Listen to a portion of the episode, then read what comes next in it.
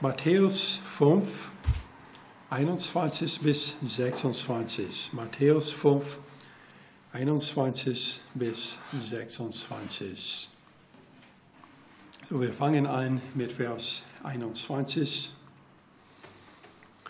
Ihr habt gehört, dass zu den Alten gesagt ist, du sollst nicht töten.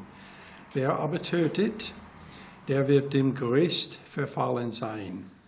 Ich aber sage euch, jeder, der seinen Bruder ohne Ursache zählt, wird dem Gericht verfallen sein. Wer aber zu seinem Bruder sagt, Rache, der wird den hohen Rat verfallen sein. Wer aber sagt, du Narr, der wird dem höllischen Feuer verfallen sein. Wenn du nun deine Gabe zum Altar bringst und dich dort erinnerst, dass dein Bruder etwas gegen dich hat, so lass deine Gabe dort vor den Altar und geh zuvor hin und versöhne dich mit deinem Bruder und dann komm und opfer deine Gabe. Sei deine Widersacher bald geneigt, während du noch mit ihm auf dem Weg bist damit der Widersacher dich nicht etwa dem Richter ausliefert und den Richter dich dem Gerichtsdiener übergibt und du ins Gefängnis geworfen bist. Wahrlich, ich sage dir, du wirst von dort nicht herauskommen, bis du den letzten großen bezahlt hast. Lass uns beten. Vater, ich danke dir für dein Wort und für diese Stelle, wo Jesus hat geredet äh, über das Gesetz und insbesondere äh, den sechsten äh, Gebot, du sollst nicht töten. Und Vater, ich bete, dass du wirst uns helfen zu verstehen, was er meint, mit was er zu diesem Thema gesagt hat. Ich bitte in Jesus Namen. Amen. Vers 21 wieder, es steht, ihr habt gehört, dass zu den Alten gesagt ist, du sollst nicht töten. Wer aber tötet, der wird dem Gericht verfallen sein. Das ist das uralte Gesetz über Mord. Es ist, wie es schon gesagt hat, das sechste Gebot, das 2. Mose 20 und Vers 13 es steht, du sollst nicht töten. Aber das war nicht der Anfang von dieses Gebot. Äh, das war das Gebot, wie Gott es Mose gegeben hat. Aber er hat das schon an Noah gegeben vor mehreren Jahrhunderten, vor äh, der Zeit Mose. In 1. Mose 9 und Vers 6, es steht, wer Menschenblut vergießt, dessen Blut soll auch durch Menschen vergossen werden. Denn im Bild Gottes hat er den Menschen gemacht. Was das bedeutet, wenn er sagt, dass denn im Bild Gottes hat er den Menschen gemacht, das bedeutet, dass Mord ist ein Angriff auf Gott. Und so Gott hat gesagt, wer Blut, wer Menschenblut vergießt, so auch durch Menschen vergossen, und dessen Blut so auch durch Menschen vergossen werden. In 4. Mose 35, äh, wir haben eine ganze Reihe von Versen, die werden gegeben über dieses Thema. Wir werden nicht alle lesen, aber wir werden mehrere Versen von dieser Stelle lesen. 5. Mose 35, äh, erst in Vers 16 bis Vers 18. Wir lesen über die Methode, die man nutzt, um jemanden zu töten. Es steht in Vers 16, wenn er aber mit einem eisernen Werkzeug schlägt, so dass er stirbt, das ist, dann ist er ein Totschläger und ein solcher Totschläger soll unbedingt getötet werden. So ein eiserner Werkzeug, also man würde erwarten, dass wenn man geschlagen ist mit sowas, man würde sterben. Und so er sagt, wenn das passiert, der ist ein Mörder, er soll unbedingt getötet werden. In Vers 17, schlägt er ihn mit einem Faustkeil, mit dem jemand getötet werden kann, so dass er stirbt, dann ist er ein Totschläger. Und ein solcher Totschläger soll unbedingt getötet werden. Dieser Werkzeug ist einer, der nicht unbedingt äh, sein, so groß sein würde, mit dem man jemanden töten kann. Aber wenn es einer ist, mit dem man jemanden töten kann und du schlägst jemanden mit es, dann du bist ein Totschläger oder ein Mörder und du musst unbedingt getötet werden. Und dann in Vers 18 schlägt er ihn mit einem hölzernen Werkzeug, Werkzeug in der Hand, mit dem man jemanden totschlagen kann, so dass er stirbt. Dann ist er ein Totschläger und ein solcher Totschläger soll unbedingt getötet werden. So es ist egal, welche Methode benutzt wird. Wenn jemand schlägt jemand mit etwas, was möglicherweise sie töten können, sie ist dann ein Mörder und soll unbedingt getötet werden. Vers 20 und 21, es steht etwas dann über das Motive, von dem äh, sie das gemacht hat. Also Vers 20, stößt einer den anderen aus Hass oder wirft er absichtlich etwas auf ihn, so dass er stirbt. Oder schlägt er ihn aus Feindschaft mit seiner Hand, so dass er stirbt, so soll der, welcher ihn geschlagen hat, unbedingt getötet werden, denn er ist ein Totschläger oder wir können sagen ein Mörder. Aber man braucht Zeugen. Es war nicht so, dass einer sieht etwas, was passiert war, und so dann die gehen direkt hin zu irgendjemandem und sagen, ich töte dich, denn du hast jemanden getötet. Nee, es muss vor ein Richter gebracht werden und die mussten nicht nur eine Zeuge, sondern zwei haben, äh, um die ähm, Urteil äh, auszuführen. Vers 30. Jeder, jeden, den einen Menschen erschlägt, auf die Aussage der Zeugen hin, soll man den Totschläger totschlagen. Ein einziger Zeuge aber genügt nicht, um gegen einen Menschen zur Hinrichtung auszusagen. Vers 31, aber ist auch eine sehr wichtige, denn es sagt, es kann keine Ausnahme gemacht werden. Zum Beispiel, wenn jemand sehr reich ist, sie können nicht einfach Geld bezahlen. Also die Urteil muss ausgeführt werden. Vers 31, und ihr sollt kein Lösegeld annehmen für das Leben des Totschlägers, der des Todes schuldig ist, sondern er soll unbedingt getötet werden. Und was ist das Zweck? Warum müssen das alles ausgeführt werden? Vers 33 erklärt das. Und ihr sollt das Land nicht entweihen, in dem ihr euch befindet, denn das Blut entweiht das Land, und für das Land kann keine Sühnung erwirkt werden, wegen des Blutes, das darin vergossen worden ist, außer durch das Blut dessen, der es vergossen hat. Also das Land ist dadurch entweiht. Äh, es ist ein Angriff auf Gott und so jemand muss sterben um den Schuld zu bezahlen. So, Jesus hat angefangen, er sagt, ihr habt gehört. Zu der Zeit, die meisten Leute haben kein Bibel gehabt.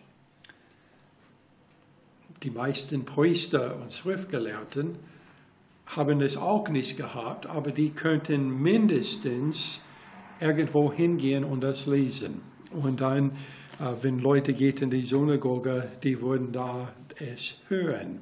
Und es ist oft die Schriftgelehrten und Verseher, die dort äh, lehrt, liest Gottes Wort und lernt, was es, was es bedeutet. Äh, und so Jesus fängt an, er sagt, ihr habt gehört. das zu den Alten, also Noah und Mose, gesagt ist, du sollst nicht töten. Wer aber tötet, der wird dem Gericht verfallen sein. Es gibt aber ein paar Fehler von das, was die Schriftgelehrten gelehrt hat.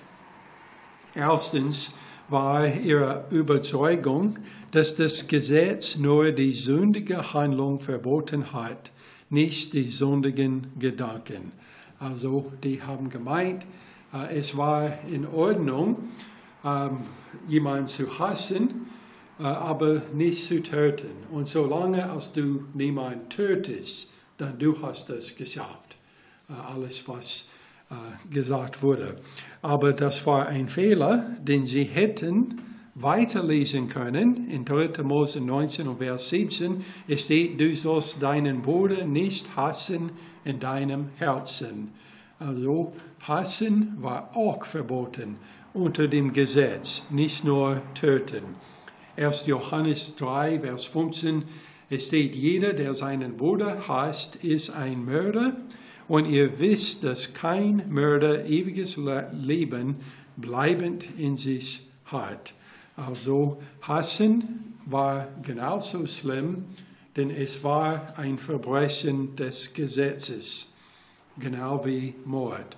Zweitens, ihr zweiter Fehler war ihre Überzeugung, dass das Gesetz nur Risslinie für die Gerichte gedacht war und nicht mehr. Also, die haben gemeint, dass wenn man geht vor einen Richter, dann der Richter sollte gucken im Alten Testament und sehen, was äh, das Urteil sein soll.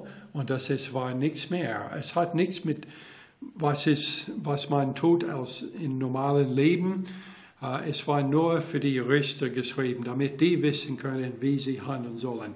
Und dann dritten, ihre Überzeugung, dass eine dass die einzige Strafe im Zusammenhang mit Mord die gesetzliche vorgeschriebene Strafe war.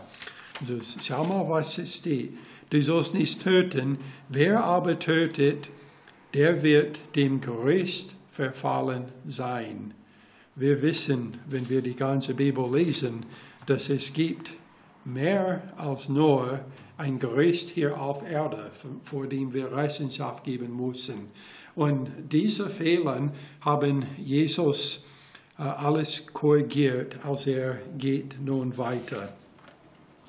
Ähm, ich bin äh, aufgewachsen äh, in Alabama, wo meistens, wenn jemand predigt, es wird ab und zu äh, Amen gesagt und ähnliche Sachen. Manchmal während ein Gottesdienst jemand fängt an, ein Zeugnis zu geben. Und äh, ich weiß nicht, wie es war, als Jesus das alles gesagt hat, aber es könnte sehen, dass es war so, dass er sagt, ihr habt gehört, dass zu den Alten gesagt ist, du sollst nicht töten. dass alle Schriftgelehrten haben laut gesagt, Amen. Und Jesus dann fängt an weiter, er sagt, wer aber tötet, der wird dem Gericht verfallen sein. Und ich kann gut sehen, wie einer von den Schriftgelehrten oder Pharisäer plötzlich aufgestanden war und hat gesagt, ja, das stimmt. Und ich muss sagen, ich habe bis auf jetzt niemand getötet. Also die waren gut dran, dass sie haben das nicht dieses Gesetz nicht gebrochen. Aber Jesus dann geht weiter in Vers 22. Ich aber sage euch, jeder, der seinen Bruder ohne Ursache zürnt, wird dem Gericht verfallen sein. Wir sehen hier die Autorität Jesus, als er sagt, ich aber sage euch. Das heißt, dass er behauptet, dass sein Wort hat mehr Autorität als der Schriftgelehrte, der liest vom 2. Mose. Er sagt, ich aber sage euch. Und dann, er sagt, jeder, der seinen Bruder ohne Ursache söhnt, wird dem Gericht verfallen sein. Jesus sagte, die Strafe für den Zorn ohne Ursache gegenüber einem Bruder sei dieselbe wie die Schriftgelehrten, die als Strafe für Mord interpretiert wurden. Also der Zorn war genug, dass man vor ein Richter gehen muss. Der Richter, was hier gemeint war, war nicht den Hohen Rat, sondern nur eine kleinere Gruppe. Zum Beispiel jeder kleine Ort würde jemand haben, der ein Richter ist und vielleicht ein paar Leute, die äh, das zusammen gemacht haben. Und so, die Pharisäer sagt, wenn du jemanden tötest, du musst vor dieses Gericht, also den lokalen Gericht gehen. Jesus sagt, wenn jemand zornig ist, ohne Ursache, der sollte vor diese Gruppe gehen. Das bringt uns dann zu der Frage, ist Zorn eine Sünde? Ist es eine Sünde, zornig zu sein? Und ich würde sagen, von was steht in der Bibel? Manchmal ja, aber nicht immer. Äh, also es gibt Sachen, worüber äh, wir sollen zornig sein, zum Beispiel über Sünde. Äh, aber es gibt andere Zorn, wo wir sollen uns davon halten. Epheser 4, Vers 26 bis 27 Paulus hat gesagt, seid ihr so sündigt nicht. Die Sonne geht nicht unter über euren Zorn. Gibt auch nicht Raum den Teufel. So Paulus meinte, es war nicht eine Sünde, zornig zu sein, aber zornig zu bleiben waren sehr schlecht. Und es gibt Raum den Teufel.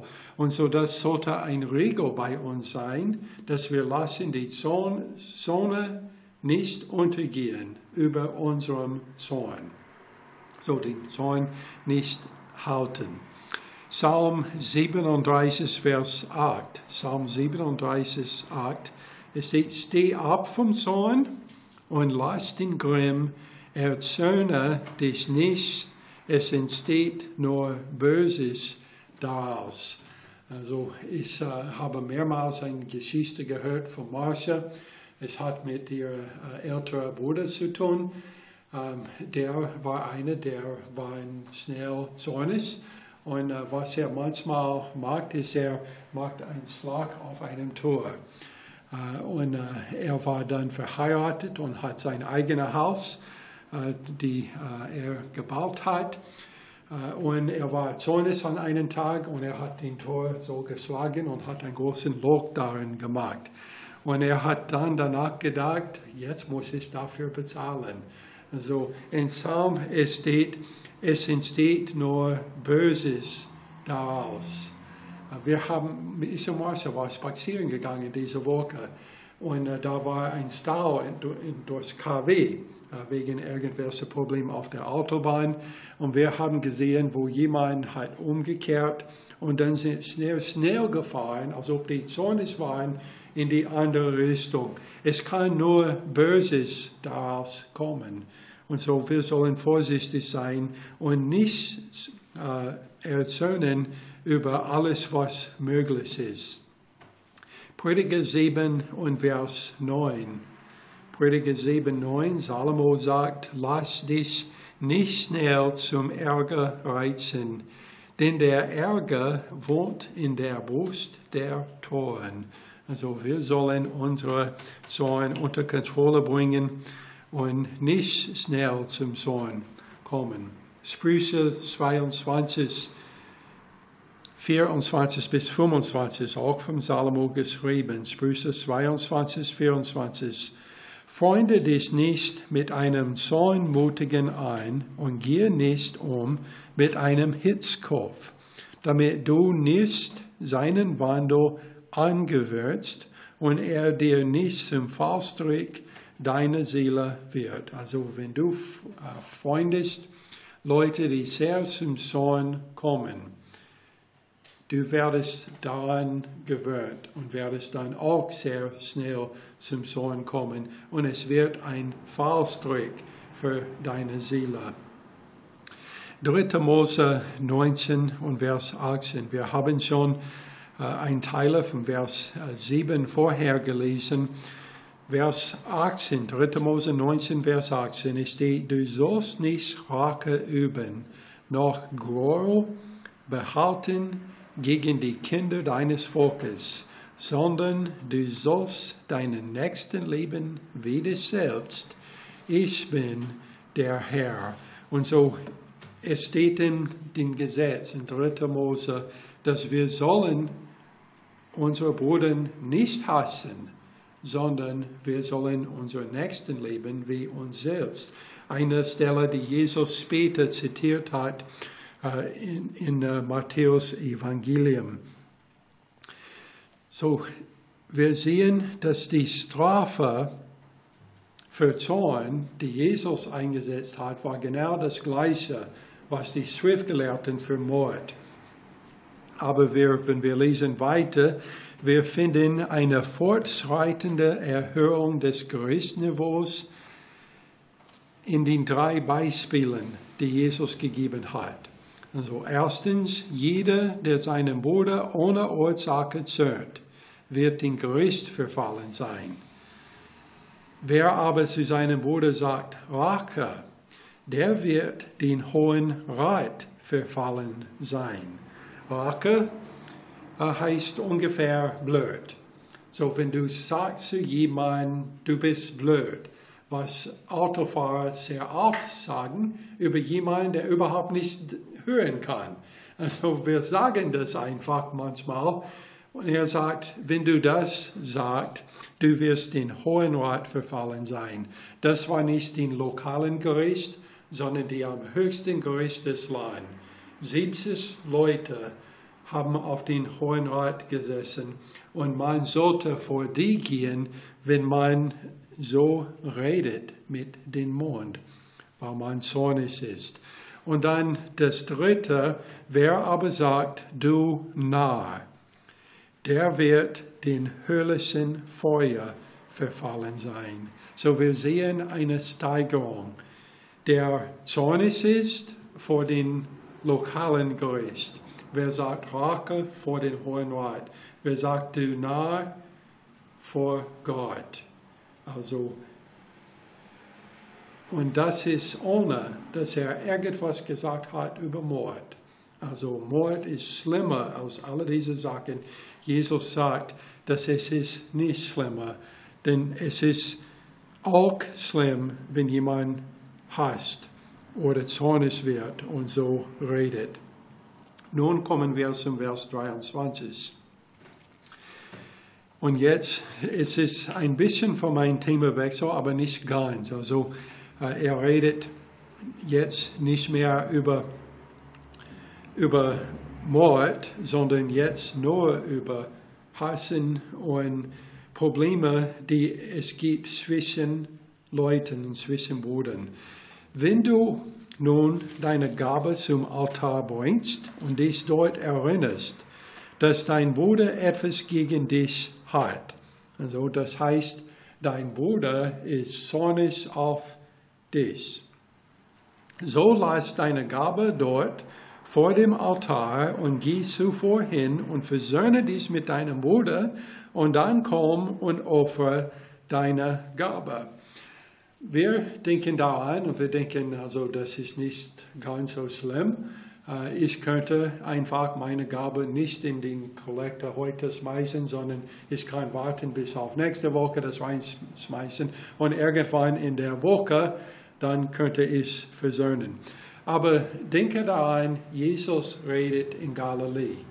Und wenn jemand geht zum Tempel mit einer Opfergabe, der Opfergabe war ein Tier, was lebendig war. Und er geht dahin, er braucht mindestens drei Tage dahin zu reisen. Und dann er gibt seine er hat seine Opfer da und dann er erinnert, dass jemand in Galiläa etwas gegen ihn hat. Und so das heißt, er muss zurückreisen und dann nochmals nach Jerusalem und sein Tier muss da bleiben, während er das macht. Also es würde mindestens eine ganze Woche dauern, bis er wieder dahin kommt. Und so wenn man daran denkt, man sieht, dass es war eine sehr hohe Standard, was Jesus hier gesetzt hat, dass du kannst nicht ein Opfer zu Gott bringen, während du weißt, dass jemand etwas gegen dich hast. Der Legalismus der Pharisäer betrachtete das Gesetz als eine Liste dessen, was man nicht tun sollte. Jesus betonte aber auch die positive Seite und das ist, lebe zu deinen Nächsten. Und so, wenn du denkst daran, deinen Nächsten ist zornig über dir, du solltest dahin gehen und als Leber mit ihm versöhnen und dann zurückkommen und deine Opfer bringen. Matthäus 6, Vers 14 bis 15 und wir werden später zu diesem Vers kommen und werden viel mehr dann sagen über dieses Vers. Es steht da, es ist ein Teil von dem äh, Vater unserer, denn wenn ihr den Menschen ihre Verfehlungen vergibt, so wird euer himmlischer Vater euch auch vergeben. Wenn ihr aber den Menschen ihre Verfehlungen nicht vergibt, so wird euch euer Vater eure Verfehlungen auch nicht vergeben. So was sollst du tun? Du kommst mit deiner Gabe, du denkst daran, eine Bruder von dir oder jemand, den du kennst, hat etwas gegen dich. Du musst zurückgehen zu dieser Person und sagen, ich vergebe dir. Du vergibst die oder bittest um Vergebnis und dann du kommst zurück und dann kannst du ähm, dein Opfer opfern. Kolosser 3, Vers 12. Kolosser 3, 12. So sieht nun an, als Gottes Auserwählte, heilige und geliebte herzliches Erbarmen, Freundlichkeit, Demut, Saftmut, Langmut, ertragt einander und vergibt einander, wenn einer gegen den anderen zu klagen hat, gleich wie Christus euch vergeben hat, so auch ihr. Also eine gegenseitige Versöhnung. So das bringt uns zu einer Frage, was ist häufig diskutiert. Wer ist, die, ist, wer ist für die Versöhnung zwischen den Brüdern verantwortlich? Man hört manchmal, jemand sagt, er sollte zu mir kommen. Also, das ist falsch. Egal, wer schuldig ist, das ist falsch. Denn in Vers 23 steht, du erinnerst, dass dein Bruder etwas gegen dich hat. Das heißt, du hast etwas gemacht, du hast gesündigt. Aber Matthäus 18, Vers 15 steht, wenn aber dein Bruder an dir gesündigt hat, so geht hin und weise ihn zurecht unter vier Augen, hörte er auf dich, so hast du deinen Bruder gewonnen. So in beide Fehler, egal wer schuldig ist, wir sind verpflichtet, zu den anderen zu gehen. Wir sollen nicht denken, ah, die sollen zu mir kommen. Nee, wenn wir wissen, dass die sollen zu uns kommen, wir sollen zu ihnen gehen, damit wir können den Bruder gewinnen. 3. Mose 19, Vers 17. Wir haben vorher einen Teil von dieses Vers gelesen. Jetzt lesen wir das ganze Vers. Du sollst deinen Bruder nicht hassen in deinem Herzen, sondern du sollst deinen Nächsten ernstlich zurechtweisen, dass du nicht seinetwegen Schuld tragen musst. Also du bist selbst schuldig, wenn du nichts sagst. Denn das Hass wird nur steigen und es wird zum etwas schlimmer kommen, vielleicht auch zum Mord. Vers 25.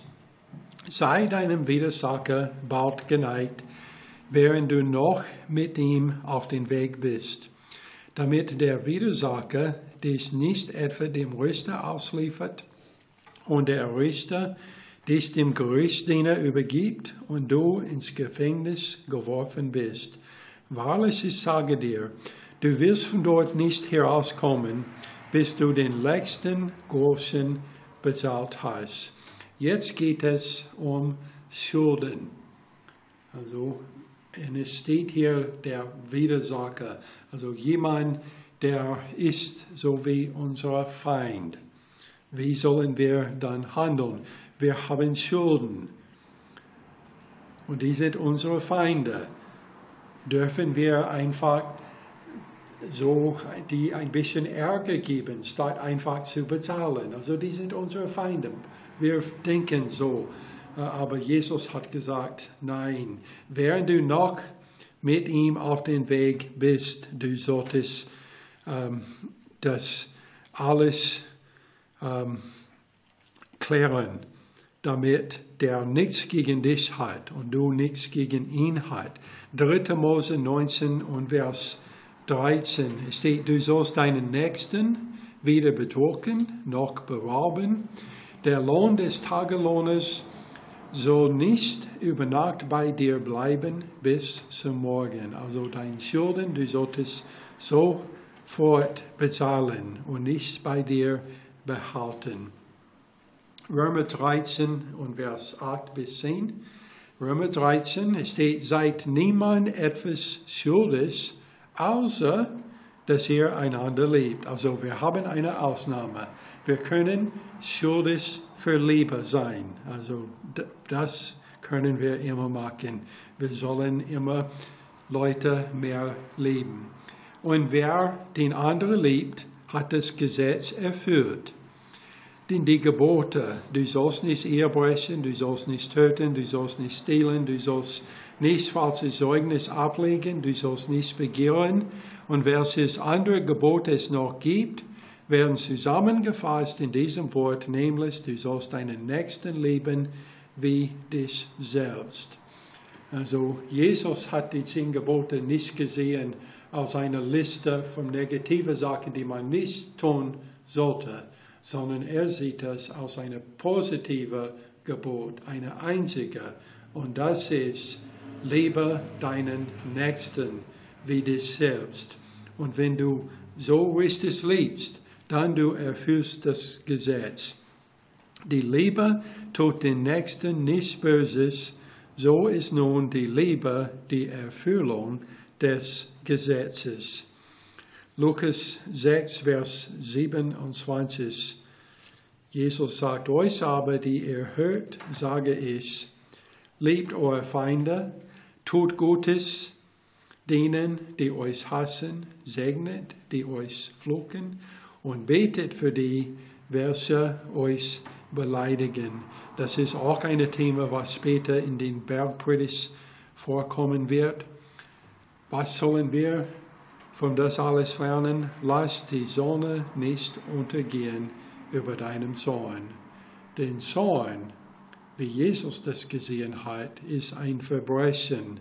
Und wer ein Verbrechen macht, der ist eine Verbrecher, eine Sünde. Egal, ob es ist Mord oder nur Hassen und Zorn. Lass uns beten. Vater, ich danke dir für dein Wort und dass wir haben die Gelegenheit zu reden über diese Stelle. Und Vater, ich bete, dass du wirst uns helfen, nicht Sonne zu sein und Liebe für, auch für unsere Feinde zu haben und dass wir werden unsere Schulden bezahlen und nicht äh, das bei uns halten, äh, was gehört jemand anderes, äh, nur weil sie sind irgendwie unser Feind, sondern dass wir werden immer richtig handeln, wie du gesagt hast in dein Wort. Ich bitte in Jesus Namen. Amen.